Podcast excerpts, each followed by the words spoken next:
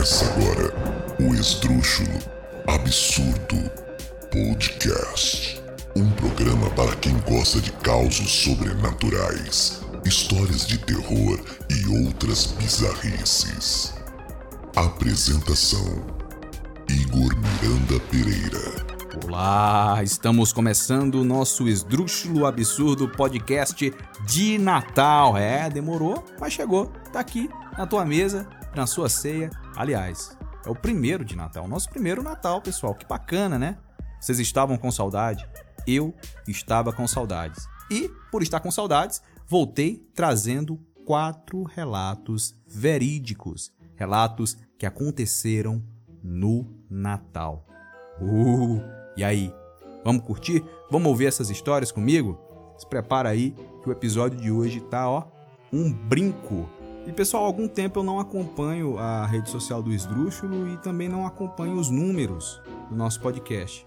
Eu cheguei a ver a retrospectiva que o Spotify preparou, fiquei muito feliz. Só que assim, eu não sei como é que tá, o que é que tá acontecendo, se novas pessoas estão ouvindo, quem está ouvindo. Eu vou mandar um abraço para duas pessoas em especial primeiro é o meu primo Alex, né? Ele mora em Curitiba, Paraná. Ele veio até o, o meu Instagram pessoal. Fala: Olha, eu tô ouvindo o teu podcast, viu? Eu quero um alô a próxima vez que você for gravar. Meu irmão, não esqueci, viu?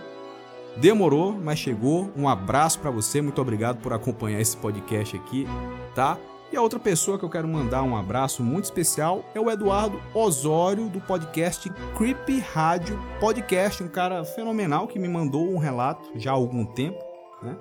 E eu nunca utilizei o relato dele porque eu não gravei. Estou gravando hoje, no dia 24 de dezembro de 2021. Então, Eduardo, me desculpe pela demora. O teu relato vai rodar agora. Olá, ouvintes! Olá, ouvintes do Esdrúxulo Absurdo Podcast. Esse podcast que eu sou muito fã, e muito fã também do host do Igor, que eu já considero um amigo. Bom, é, eu vim aqui hoje, né? O meu nome é Eduardo Osório, eu também tenho um podcast, chama-se Creepy Rádio Podcast. Também trata dessas questões misteriosas e sobrenaturais que assombram e que encantam tanto a gente que se interessa por esses assuntos, né? Eu acredito muito no sobrenatural e já vivenciei algumas coisas. E achei que seria interessante, né, para mim, passar isso para vocês, né, ver o que, que vocês acham a respeito. E assim é com, é com grande honra e com muita gratidão que eu utilizo esse pequeno espaço aqui do, do Esdrúxulo Absurdo para poder contar essas histórias. Então eu vou aqui mandar as duas das mais impressionantes que eu já vivi. A primeira delas aconteceu no meu ambiente profissional.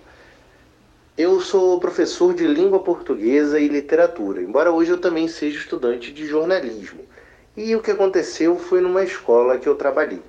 Eu não vou aqui identificar a escola, né? Também não vou identificar as pessoas, que participaram por respeito a elas, mas eu acho que as histórias que a gente conta acabam se tornando de certa forma públicas, né? Então, preservando aquelas pessoas que vivenciaram os nomes das instituições, eu acho que é sempre válido contar a história. Bom, isso aconteceu quando eu, eu dava aula num pequeno colégio particular e esse colégio tinha uma curiosidade. Ele era dividido em dois turnos, mas o turno da noite é, o turno da tarde, perdão, sempre saía antes de anoitecer, acabando por ser um turno um pouco mais curto do que o que era cumprido pelos alunos da manhã. Bom, isso me causou curiosidade, mas eu imaginei que era algo organizacional. Era uma visão um pouco impressionante, porque quando começava assim a, a aparecer o amanhecer, o anoitecer, perdão, as pessoas liberavam, os professores liberavam os alunos que ficavam na quadra aguardando seus responsáveis, o que não tinha muito sentido, né, já que as crianças permaneciam ali durante mais ou menos meia hora. Bom, como eu disse inicialmente, eu não achei nada demais, mas durante um almoço que, que teve no colégio, eu ouvi de um dos funcionários que ele nunca subia aquelas escadas sozinho depois de anoitecer.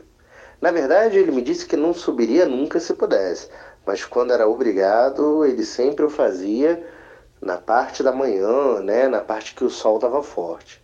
E eu perguntei por quê, ele não quis muito falar no assunto, e aí eu comecei a ficar ainda mais curioso. Nesse dia, era necessário entregar uma documentação para a coordenação do colégio, e eu, como professor, me ofereci para levar, já que não apenas esse funcionário não subia, muitos não iam para as dependências né, superiores do colégio quando a gente estava ali é, no limiar do, do anoitecer. Eu subi e o que aconteceu foi que junto a mim subiu o responsável pela faxina. E toda vez que ele passava pelas salas de aula ou pelas escadas, ele pedia licença. Ele falava: Olha, você me dá licença, eu só vim aqui fazer meu trabalho, você já me conhece, é para limpar as coisas. E eu fiquei meio curioso, porque ele não estava falando comigo, nós estávamos sozinhos. E aí eu perguntei a ele o que era que estava acontecendo. E ele disse que aquele colégio era assombrado, que muitas pessoas viam um homem ali. E bom, é, quem sou eu para duvidar da experiência de alguém? Mas continuei subindo e pude presenciar algumas coisas diferentes. A primeira delas acontecia quando uh, portas, aquelas portas com molas, batiam sem as molas terem defeito, ou quando um aluno ou outro via um vulto no corredor. Eu mesmo, ao descer uma vez, esbarrei com um vulto e quando virei para trás para falar com ele, né, para ver quem era, de repente um colega professor, um aluno precisando de ajuda, um responsável, eu não vi ninguém. E eu comecei a colher, né, onde eu podia algumas histórias dessas aparições do vulto. Bom, em primeiro momento, não é nada novo a gente pensar numa escola como história de assombração, né? Mas Dias depois, quando eu passava de carona com um familiar meu é, pelo colégio, pela frente do colégio, ele, esse meu familiar virou para mim e falou: Olha, é bom que tenha uma pessoa que tome conta do colégio, né? Que esteja ali tomando conta do colégio. Eu falei: Não, mas eu acho que à noite não tem nenhum segurança, nenhum vigia, não teria porquê. E aí essa pessoa virou para mim e falou: Bom, mas quem é aquele homem? Ele não mora ali em cima? Bom, ouvinte, quando eu virei para ver, né, pela janela do carro, eu vi de forma bem, é, é bem definida, né, é inconfundível o vulto daquele homem alto que fechava as janelas do que era uma sala de aula. Eu não comentei nada. Depois, com o tempo, eu saí do colégio. Não por isso, né? Por outros motivos. Mas até hoje, que eu saiba, o colégio ainda se preocupa em liberar as crianças antes do anoitecer. Essa segunda história, ela começa na infância dessa moça, né? Ela era bem nova e vivia num lugar afastado, num lugar de serra. E esses lugares do interior do, do Brasil, eles não têm, não tinham naquela época, né? Hoje já, já é bem mais é bem mais moderno o interior, mas naquela época não havia muito, muita novidade para as crianças se divertirem. Eu até acredito que era uma vida mais saudável, né? Eles se divertiam ao ar livre, eles tinham uma vida sem tanta violência, alimentos melhores, mas aquela novidade que é aguça a curiosidade da criança, eles não tinham com muita frequência. E aconteceu que o pai dessa moça recebeu a visita de um caminhoneiro. Esse caminhoneiro era um amigo da família, mas veja, ele não ele não, não ia ali a tempo, né? Ele só ia quando estava passando a trabalho. E aí ele parava na, na, casa do amigo, tomava um café, conversava, via essa, essa moça, né, que era uma criança, via vários irmãos dessa moça. E aconteceu que ele deixou as crianças brincarem com, com a lona do caminhão, né? Era aquilo, como eu disse, é uma coisa diferente, né? E criança gosta de coisa diferente. Só que não fazia muito tempo, essa minha parente havia perdido uma pessoa da família dela por suicídio. Você imagina, ouvinte, o que, que é hoje, né, o tabu que é o suicídio, né, e quanta coisa ele abrange, há visões religiosas, há visões científicas, é, de todos os, os, meios, né, a psicologia estuda, a neurologia acredito que também, né, os, os cientistas sociais estudam isso, então se hoje é um assunto tão polêmico que pode causar tantos gatilhos, você imagina naquela época, né, e ainda mais no interior, então quando essas crianças souberam que alguém da família havia falecido e essa pessoa faleceu tacando fogo em si mesma. Aquilo virou né, uma figura naturalmente de uma história é, é, que foi além dos fatos, de uma história que tornou na cabeça daquelas crianças algo como um filme de mau assombro, né, algo de terror. E nessa brincadeira, como as crianças têm o hábito, né, de, de começarem a construir os seus valores e as suas coisas, elas resolveram assustar umas às outras. Foi aí, ouvintes, que essa, essa pessoa da minha família, junto a seus irmãos, se esconderam embaixo da lona, né, aquela grande lona, e começaram a falar para outra: olha, eu olhei ali e vi tal pessoa, que era a pessoa que havia se suicidado, né? E nisso de olhei e vi tal pessoa, olhei e vi tal pessoa, essa pessoa é, é, que me contou essa história me, me disse que a família dela tinha muita fé, né? Ela é uma pessoa de fé, família também. E naquela época havia muito, é, era muito mais comum a figura da rezadeira. E a avó dela era uma rezadeira, né? Ela, quando me descreveu, é, deu uma imagem bem pitoresca da avó, né? Aquela pessoa vestida de branco, com, com, com suas ervas de, de fazer as orações, de tirar o mal olhado, com as suas orações, né? Aquela figura bem popular da rezadeira. E disse que ela começou, essa, essa senhora, a avó dela, a rezadeira, começou a se incomodar com aquilo que os netos estavam fazendo. Mas antes que ela chamasse atenção começou a se formar um grande vento. E segundo a pessoa que me contou isso, eles ouviam como se uma vara de porcos, muito nervosa, fuçasse, gritasse, correndo em volta do, da lona, né, onde as crianças estavam.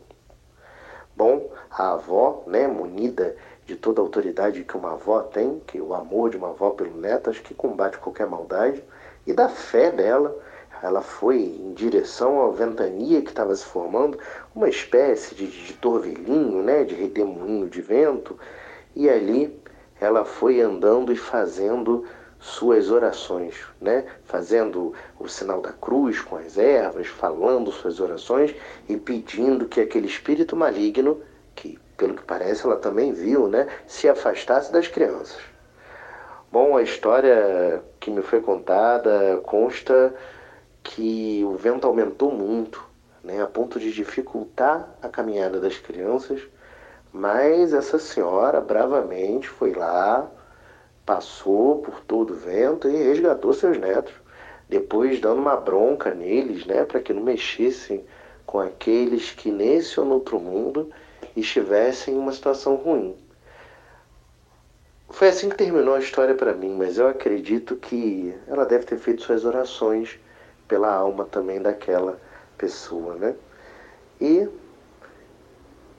assim se seguiu a vida de todos da casa sem que nada mais referente a essa senhora que havia se suicidado acontecesse. É, ouvinte, é, eu, eu mais uma vez aqui fico feliz por poder lembrar e registrar histórias como essa. São histórias que nunca saíram da minha cabeça, né? Não, veja bem, essa segunda história não é minha, mais uma vez, eu, eu afirmo, mas é uma pessoa, uma pessoa que, me, que me contou que eu, que eu confio muito, que eu sei que não, não mentiria.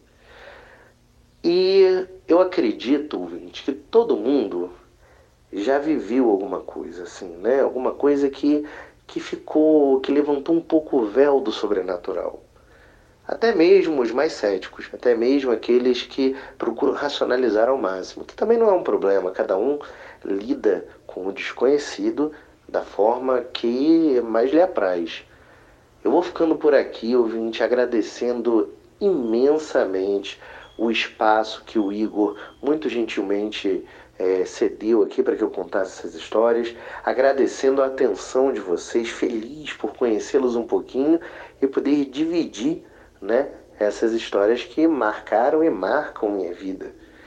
E eu convido vocês, né, quando tiverem um tempinho, a visitarem lá a minha casa, o Creepy Rádio Podcast. Convido o Igor também a visitar sempre, a ter sempre essa troca, uma pessoa querida, foi um amigo assim que de instantâneo, né, eu simpatizei com ele, a gente começou a conversar e que tem um podcast de uma qualidade que vocês já sabem, né, é maravilhosa, é super inspirador. Eu como produtor de conteúdo tenho ele como uma das minhas referências. Então, ouvintes, até a próxima. Um forte abraço do Eduardo Osório. Bom, pessoal, os casos que vocês vão ouvir agora são todos verídicos. Eu não vou dar nomes às pessoas que me enviaram e também não vou dar um título para essas histórias. São todas reais e todas aconteceram no Natal. Se eu for colocar um, um nome, um grande nome, vai ser o seguinte: Relatos Assombrosos de Natal. É um bom nome, né? Fiquem com as histórias.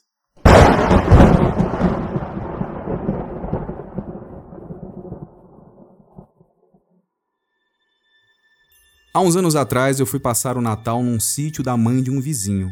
Junto foi um primo dele que nós chamávamos de gordo. E esse cara tinha matado uma paca, tá? Paca é uma espécie de roedor que vive nas florestas tropicais, chega a medir até 70 centímetros e o peso médio de uma paca é em torno de uns 10 quilos. Se assemelha a um, uma capivara, tá? Então vamos seguir.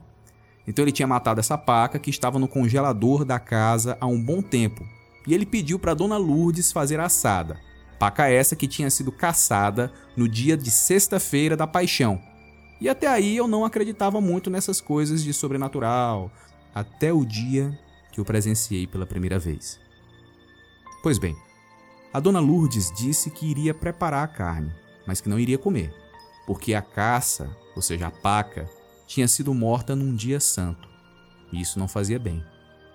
Então, assim que a dona Lourdes tirou o pernil da paca do forno, desses fornos antigos a lenha, o gordo então tomou a forma das mãos da dona Lourdes e ficou bastante bravo, dizendo que tinham deixado descoberto e que as moscas tinham botado o bicho e que a carne estava cheia de larvas de moscas. Detalhe: só o gordo via essas moscas, ninguém mais via.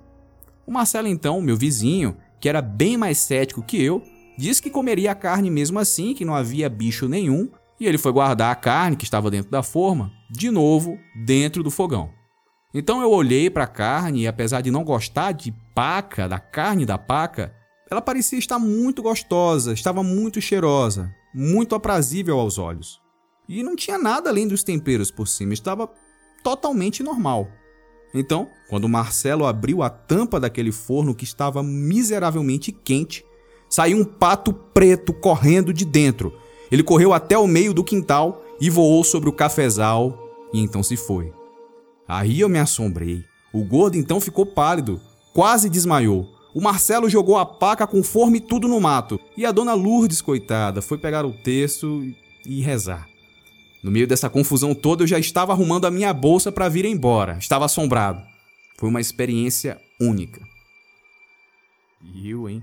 Muito bom esse relato, hein, pessoal? Porque ao mesmo tempo que ela nos faz querer rir, né, um pouco cômica, também dá um pouco de, de medo, né? O que, que vocês acham que, que foi isso do pato, desse pato negro saindo de dentro desse fogão a lenha?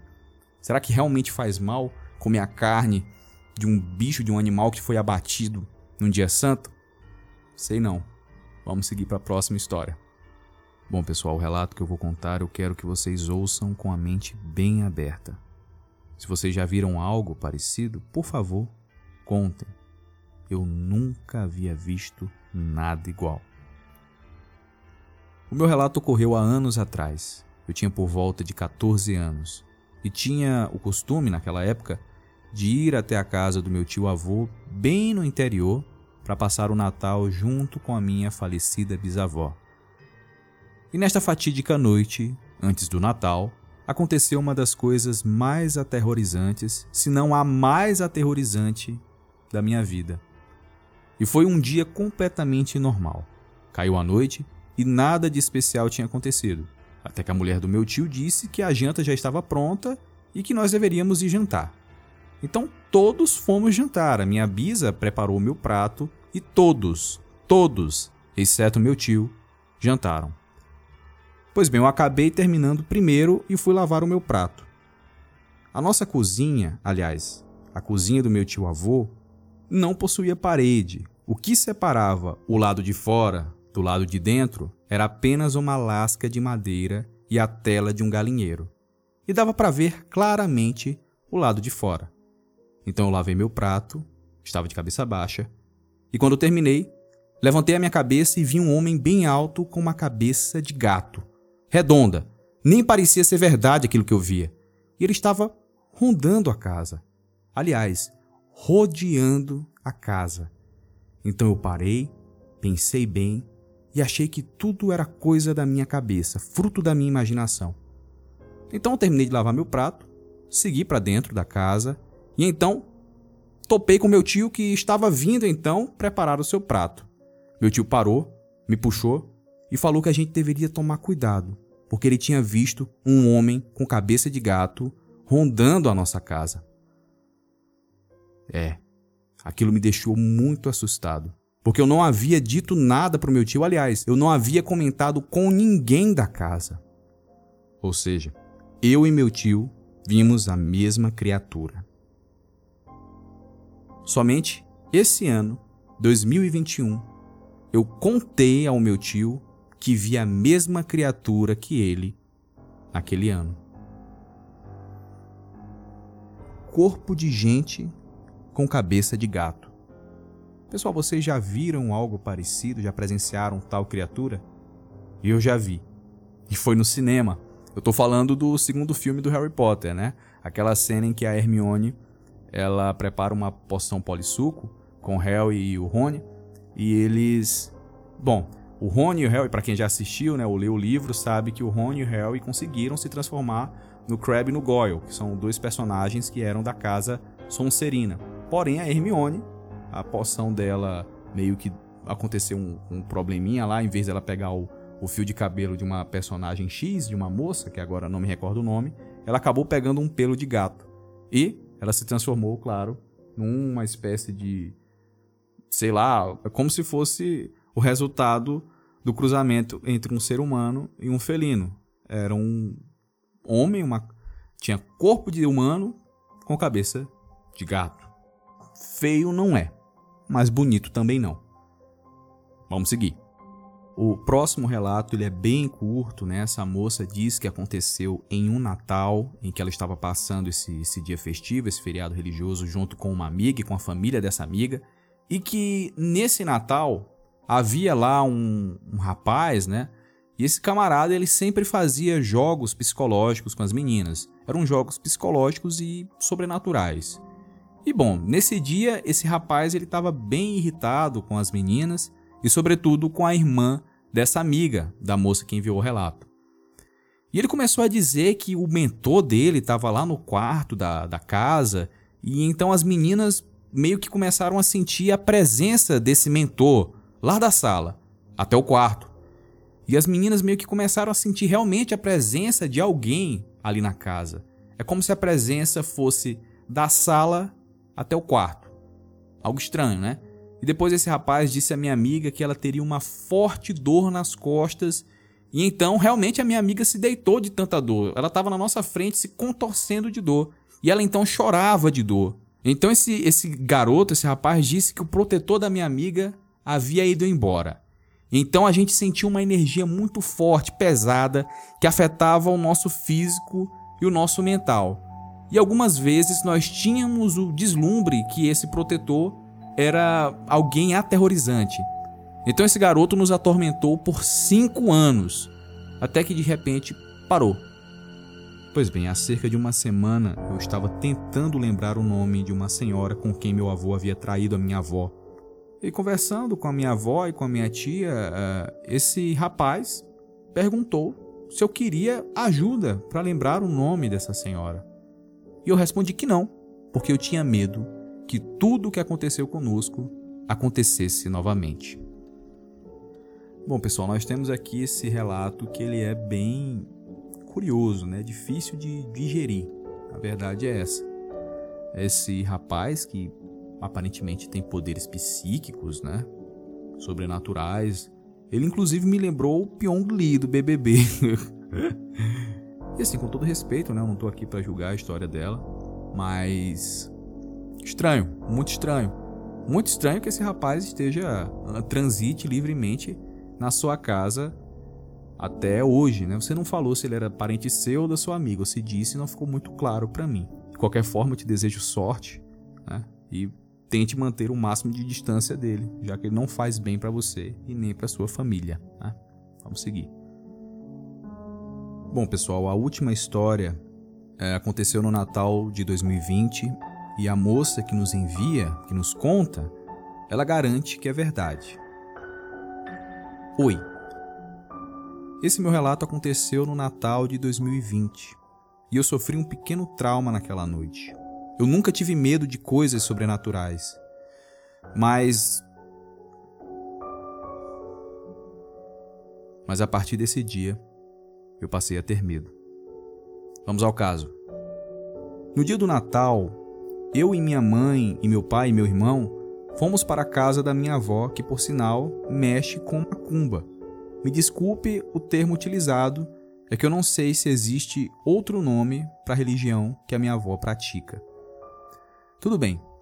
É, nós passamos a tarde na casa da minha avó, só que minha mãe tinha que voltar para nossa casa para buscar a nossa prima. Então todos voltamos à nossa casa, tomamos banho e então voltamos para passar o Natal junto com minha avó. Nós ficamos lá conversando, minha avó bebendo junto com meu pai, e então começamos a falar sobre coisas que já aconteceram antes. Bom, eu sou muito fácil para começar a rir e tenho muita dificuldade de parar de rir depois que eu começo. Então eu continuei rindo, mas teve um momento que eu comecei a chorar, simplesmente comecei a chorar. Minha mãe disse que eu não piscava o olho e eu só olhava em uma direção, que era para a escuridão. Então eu senti o meu coração bater mais forte e fiquei paralisada. Mas nem eu mesma consigo explicar o que eu vi.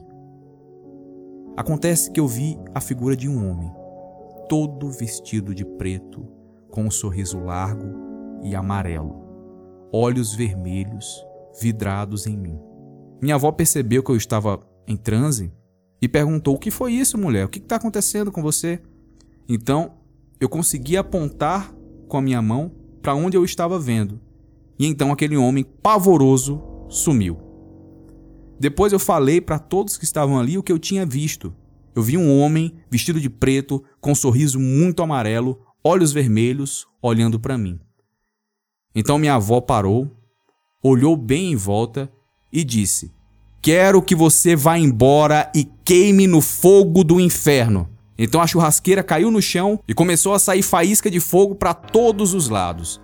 Depois desse dia, eu nunca mais tive coragem de voltar para a casa da minha avó. Tudo isso aconteceu entre as duas e três horas da madrugada. E aí, pessoal, essa história é cabulosa, né? É curioso como nem no dia 25 de dezembro, né, o dia que Jesus Cristo nasceu, ou supostamente nasceu, as pessoas se veem livres de presenciar situações sobrenaturais como essa.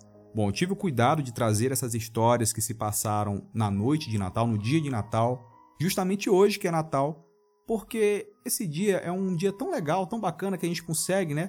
Pelo menos a grande maioria das pessoas consegue reunir a família, os amigos e conversar e botar o papo em dia num ano tão difícil como esse de 2021. E são histórias que, claro, vocês podem utilizar para estar tá contando, conversando, porque muitas pessoas gostam de falar sobre causos sobrenaturais, histórias né, de assombração.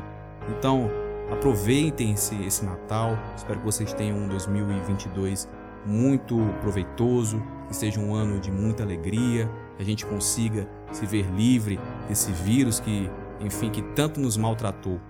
Então, pessoal, até o próximo episódio. Muito obrigado por acompanharem até aqui e até mais. Tchau, tchau.